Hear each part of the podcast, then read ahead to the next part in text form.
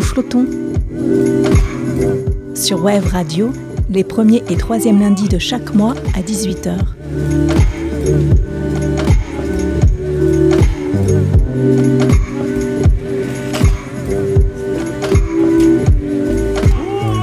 Est-ce qu'on peut surfer les yeux fermés sans voir du tout?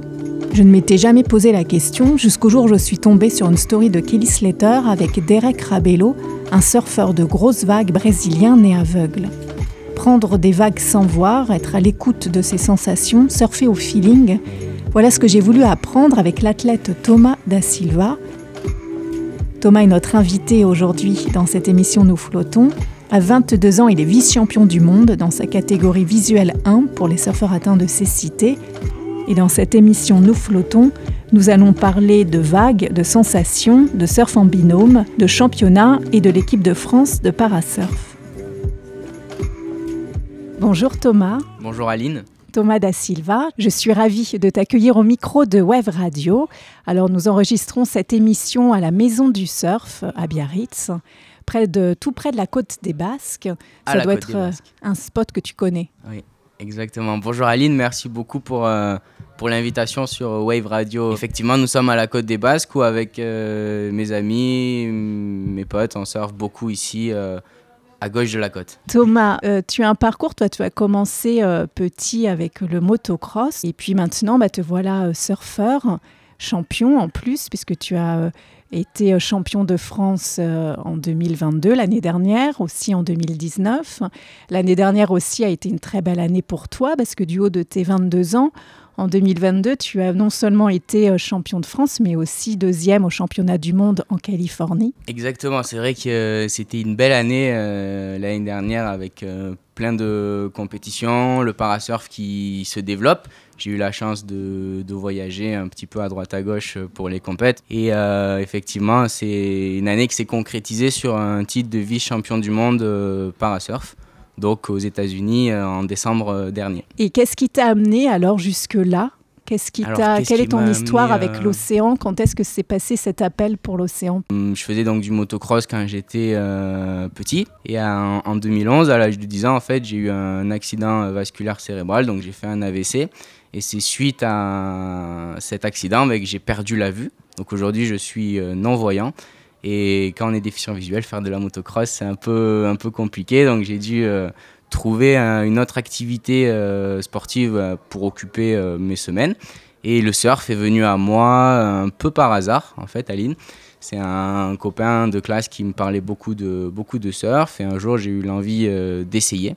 Et depuis que j'ai 14-15 ans, bah, je surfe, j'essaye de surfer le plus régulièrement possible. Et en tout cas, j'ai plus envie d'arrêter, ça c'est sûr. Tu te rappelles de ta première vague? Oui, je me rappelle euh, bien sûr euh, ma première vague, mon premier take-off, ma première euh, descente. On était en Anglette. c'était c'était assez cool. Donc on était avec l'association Andy Surf. et les sensations de la, de la première vague, c'est quelque chose qui est magique, incroyable et qu'on a envie en fait de retrouver après à chaque fois qu'on va surfer. Et c'est pour ça qu'on qu'on surfe toujours et toujours. C'est quoi cette sensation? Ben, la première sensation, elle est, elle est, assez, elle est assez magique. Tu es là, tu as une impression un peu de, de flottement, tu as l'adrénaline qui monte avec la vitesse, tu es, dans un élément bah, qui, est, euh, qui est instable. L'océan, ça, ça, bouge tout le temps. Donc, en plus, quand tu n'as pas la vue, ben, tu t'imagines plein de choses, tu te mets dans, dans plein de situations euh, mentales. Et c'est en fait ce cumul de tout qui vient donner cette, euh, cette énergie, ce ressenti. Et c'est une sensation euh, ben, géniale, quoi. Juste de vitesse, de glisse et de, de pur bonheur. Et qu'est-ce que tu trouves dans l'océan que tu trouves pas sur Terre? L'océan, moi je dis souvent que c'est la liberté. C'est-à-dire que sur Terre, il y a des gens, il y a des obstacles, il y a du bruit, il y a des voitures. Et dans l'océan, il n'y a, a, rien. On est tous libres euh, entièrement de, nos mouvements. Il n'y a pas grand monde, il n'y a pas d'obstacles, il n'y a pas de bruit. C'est calme, c'est un environnement qui est, euh, ben, qui est propice euh, quand on est déficient visuel. Voilà, on est, on est à l'aise. Il n'y a, a, rien qui peut nous empêcher d'avancer. Et donc Thomas, tu pratiques le parasurf avec euh, un binôme, avec euh, Rubens Valsi. Comment euh, vous vous êtes rencontrés? Comment ça se passe, la composition d'un binôme? En fait, la construction de ce binôme, elle est un peu aussi liée au, hasard des rencontres de la vie. Parce qu'avec Ruben, on est licencié dans le même club de surf, au Basque, Biarritz Association Surf Club. Et euh, on est dans le, même, euh, dans le même groupe en fait. Et il y a deux ans, ben, on, s'est rencontrés. Je crois on a dû faire une petite fête ou deux. Puis après, un jour, on s'est dit, ben, man, il faut qu'on faut qu'on aille surfer ensemble, voir ce que ça peut donner. Et alors, ça a donné quoi? Ben, Ça a donné qu'aujourd'hui, avec Ruben, on surfe trois quarts du temps ensemble. Euh, quand je suis en métropole. Ça donne un binôme, euh, plutôt un duo d'amis, hein, j'ai envie de dire, un duo de bons potes bah, qui, qui adorent surfer et qui font beaucoup de free surf, qui font un peu de compétition et qui, euh, du fait de bien bien se connaître et d'être très souvent ensemble, pas que dans l'océan, dans bah, on se connaisse et on peut aujourd'hui prétendre à des résultats sportifs. Et comment ça se passe en binôme sur l'eau? Ruben se donne des indications. Euh, quel niveau d'indication il donne? Quelles sont les indications? Que tu as besoin, toi, pour euh, surfer de sa part? Ça va être des informations uniquement orales. Donc euh, Ruben va me donner, on va, on va communiquer quoi. Dans l'eau, on, discute beaucoup. On est donc chacun bah, sur sa planche de surf et donc Ruben parle beaucoup, comme ça je peux le suivre dans l'eau. Il me dit rame un peu plus à droite, va un peu plus à gauche. On fonctionne aussi avec un système de, pendule, donc avec les heures. Des fois il me dit euh, rame à 2 heures, euh, rame à 9 heures, euh, pour que je prenne justement ma direction. Et quand on est dans l'eau, bah, il me donne la direction ben, de où est le large, où est la plage, etc. pour que je sois euh, bien placé. Et après, il me dit bon, ben là, Tom Tom, euh, faut ramer, la vague arrive, euh, rame doucement, rame doucement. Et après, il me donne l'intensité de, rame. Et une fois que je sens la vague up qui me prend, je fais mon take-off. Donc, quand je pense être, enfin, quand je pense que c'est le, le, meilleur moment, et puis après, c'est, c'est tout au feeling, à la sensation, et, et vas-y qu'on va kiffer, quoi. Et alors, est-ce que tu t'aides aussi de la position, je sais pas, du soleil, euh, du vent, de la houle? Ouais, il y a plein de facteurs à l'eau qui, qui, rentrent en compte et auxquels je prête euh, beaucoup attention, euh, notamment le vent. Après, le, ben, le vent, en fonction de la direction dans laquelle il va souffler, je, ça va me donner un facteur pour euh, m'orienter et être dans l'axe euh, pour bien partir, bien, bien attraper la vague. Alors il faut faire attention parce que le vent des fois il peut tourner dans l'eau et donc ça va venir brouiller euh, tous mes repères. Il faut vraiment pas qu'il y en ait trop, c'est la tempête, c'est plus contraignant qu'autre chose. Après il y a aussi le soleil, donc en fonction de là où je vais le sentir taper sur mon, visage, sur mon corps, je vais prendre ça comme facteur de repère. Et puis aussi, surtout, les, les, petites houles, les petites vagues qui passent, hop, elles, vont toujours vers la plage. Donc quand je suis perdu, euh, je peux avoir aussi euh, ce facteur-là, donc de vagues qui passent sous la planche, et tu sens d'où elle arrive et vers où elle va la vague. Donc ça te permet de retrouver ton orientation. Et il y a des moments où ça doit être compliqué peut-être d'entendre les indications de ton binôme, de, Ruben. Je ne sais pas, quand il y a trop de vent ou les vagues sont trop fortes, ça doit être compliqué ces moments-là. Quand c'est la tempête, oui, effectivement, euh, dans l'eau, il faut, faut parler fort, il faut, faut bien, bien que ça soit audible. Donc c'est un peu compliqué quand c'est tempête. Euh, moi, j'aime pas trop parce que ça brouille tous mes sens. Aussi, des fois, il peut, ça arrive qu'ils prennent la vague avec moi. Donc, euh, pour me donner un, timing, un, tempo de, manœuvre, etc. Mais bon, si, comme tu dis, la, vague est trop grosse et que ça claque fort, il aura beau parler, moi, je vais, je vais rien entendre non plus.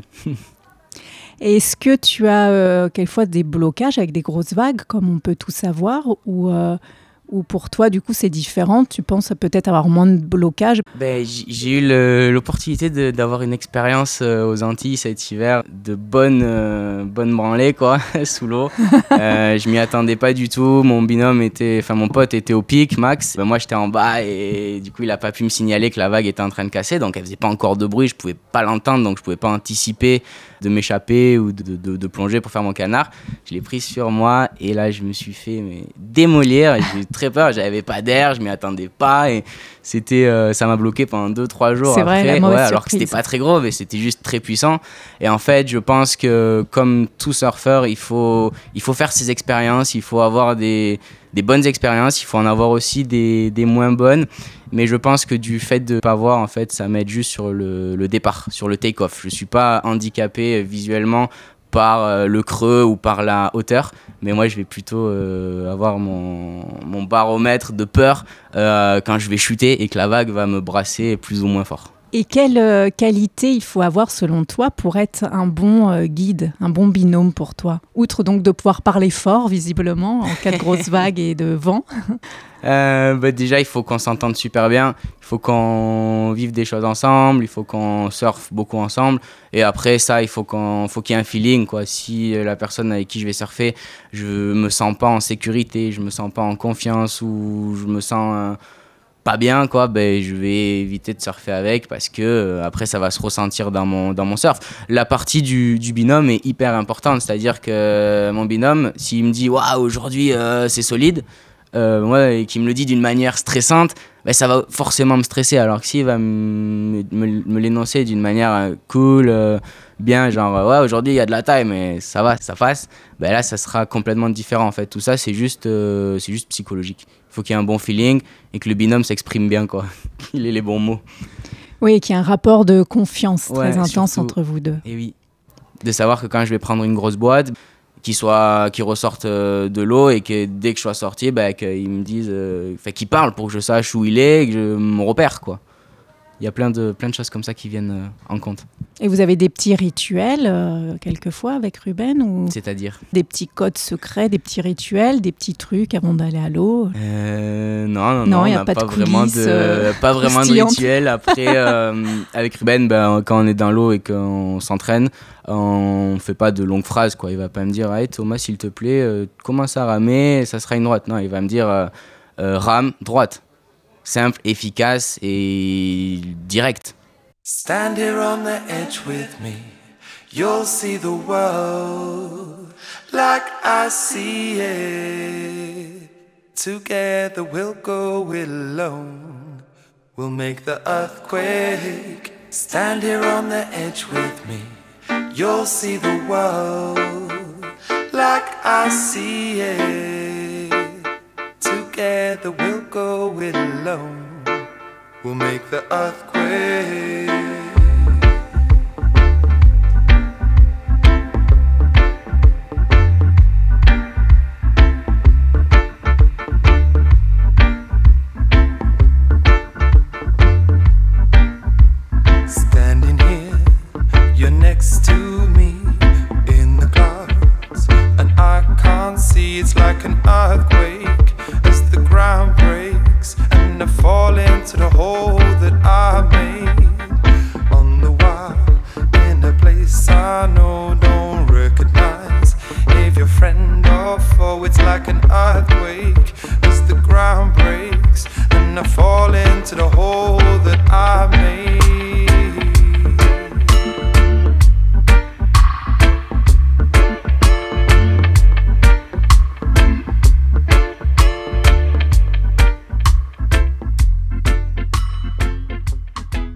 Alors donc tu pratiques euh, cette discipline de parasurf que tu as choisi de faire en compétition. Le surf aurait pu rester un jeu et un loisir pour toi, mais tu as voulu aller dans, cette, euh, dans, dans ce challenge-là de la mhm. compétition. Pourquoi? Ben, Comme tu viens de le dire, pour le challenge, toujours euh, se challenger, dire ben, que si tu veux y arriver et gagner, il faut s'entraîner tout le temps, jamais s'arrêter et puis l'expérience de vie aussi je trouve ça que c'est je trouve que c'est assez sympa d'aller sur sur des compétitions rencontrer du monde discuter échanger avec les, les différentes nations qu'il peut y avoir quand on est sur des contests internationaux par exemple.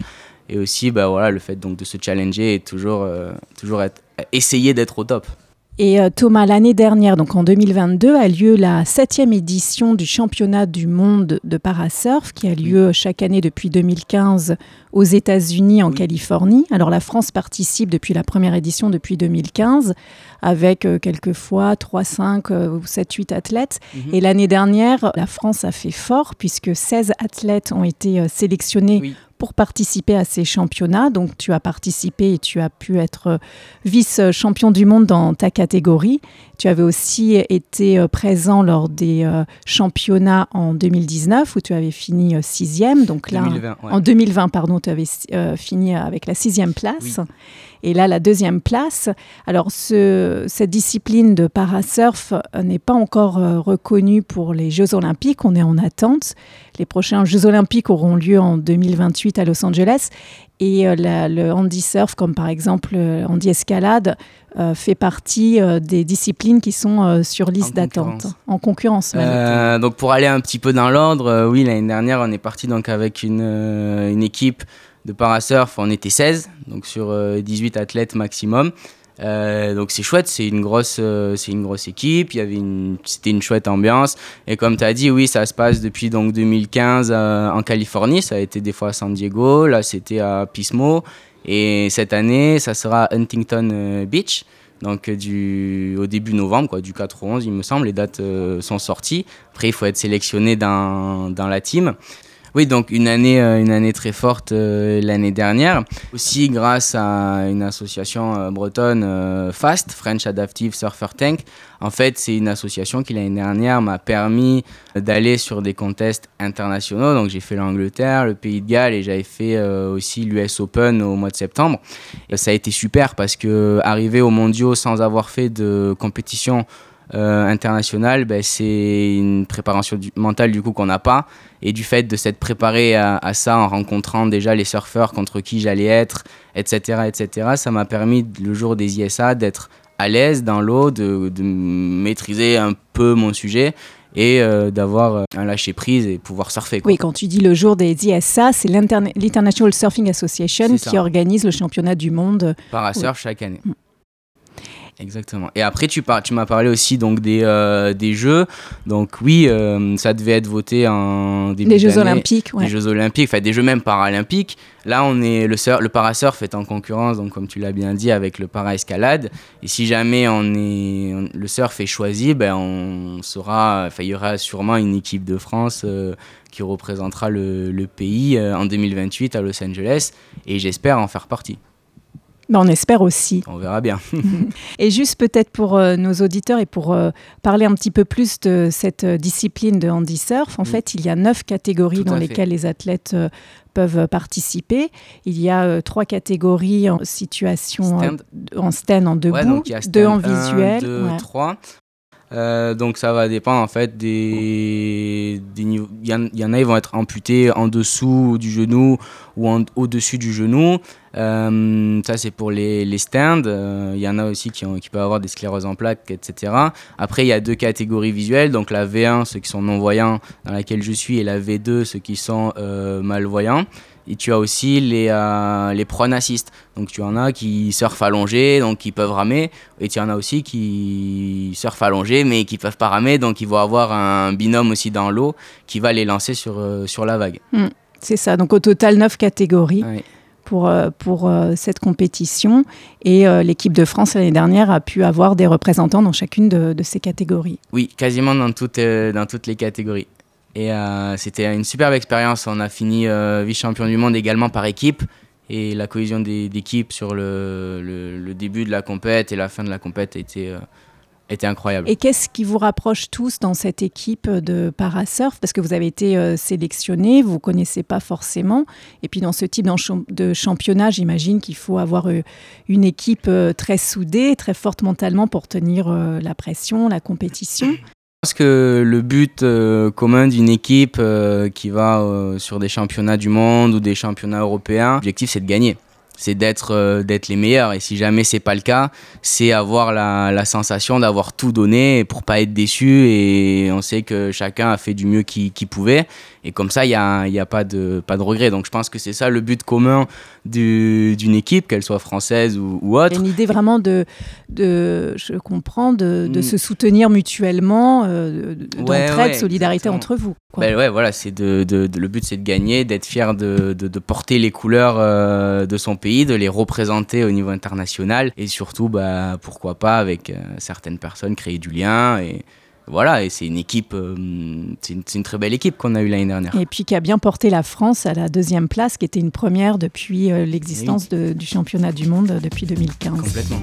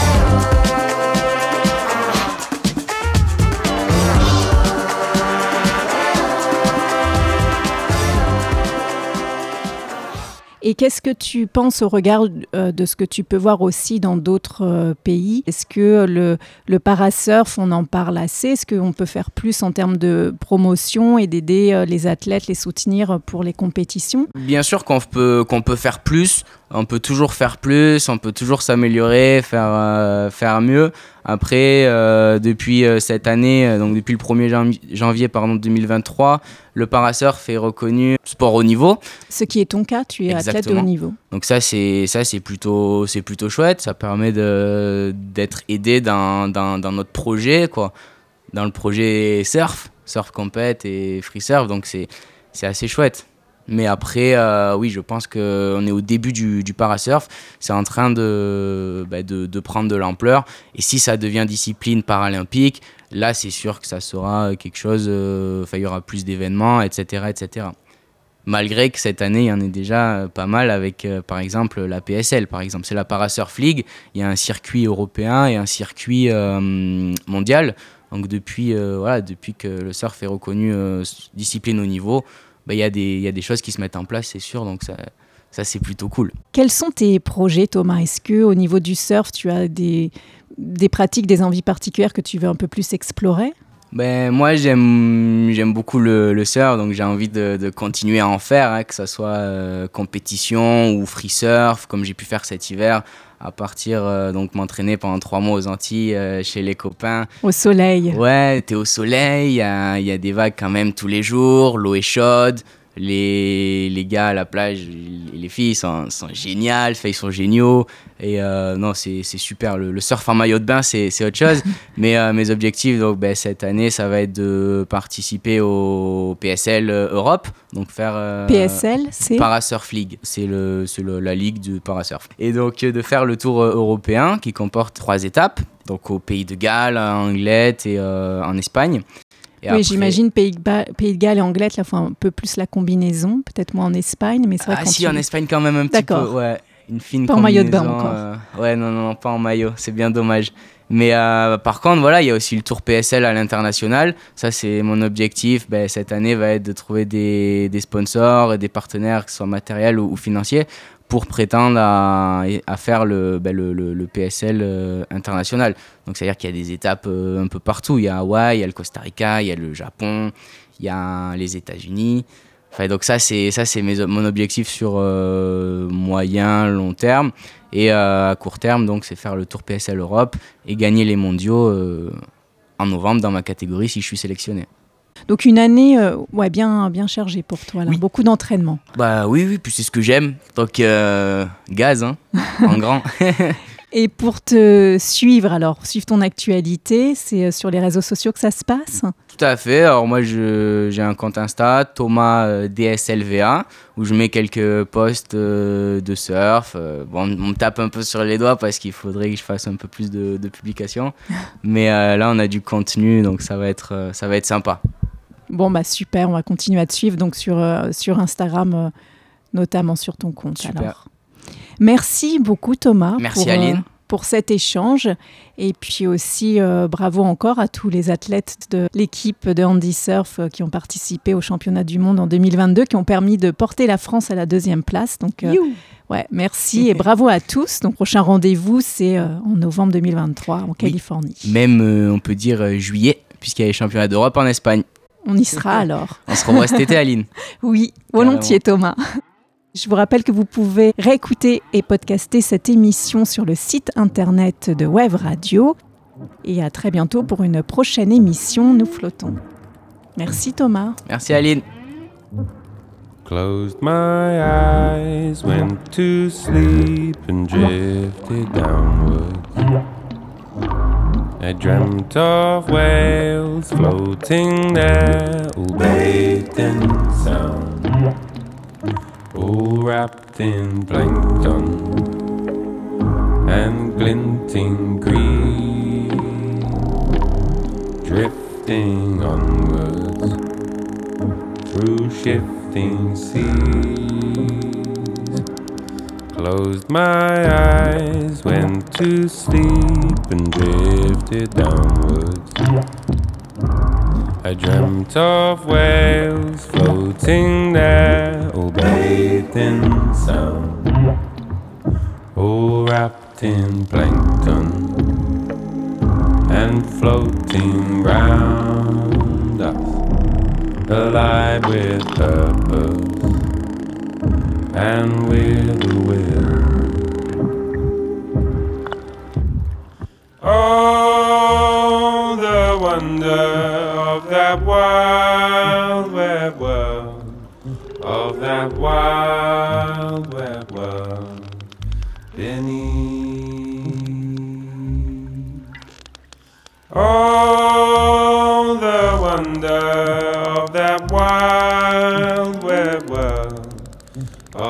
wild.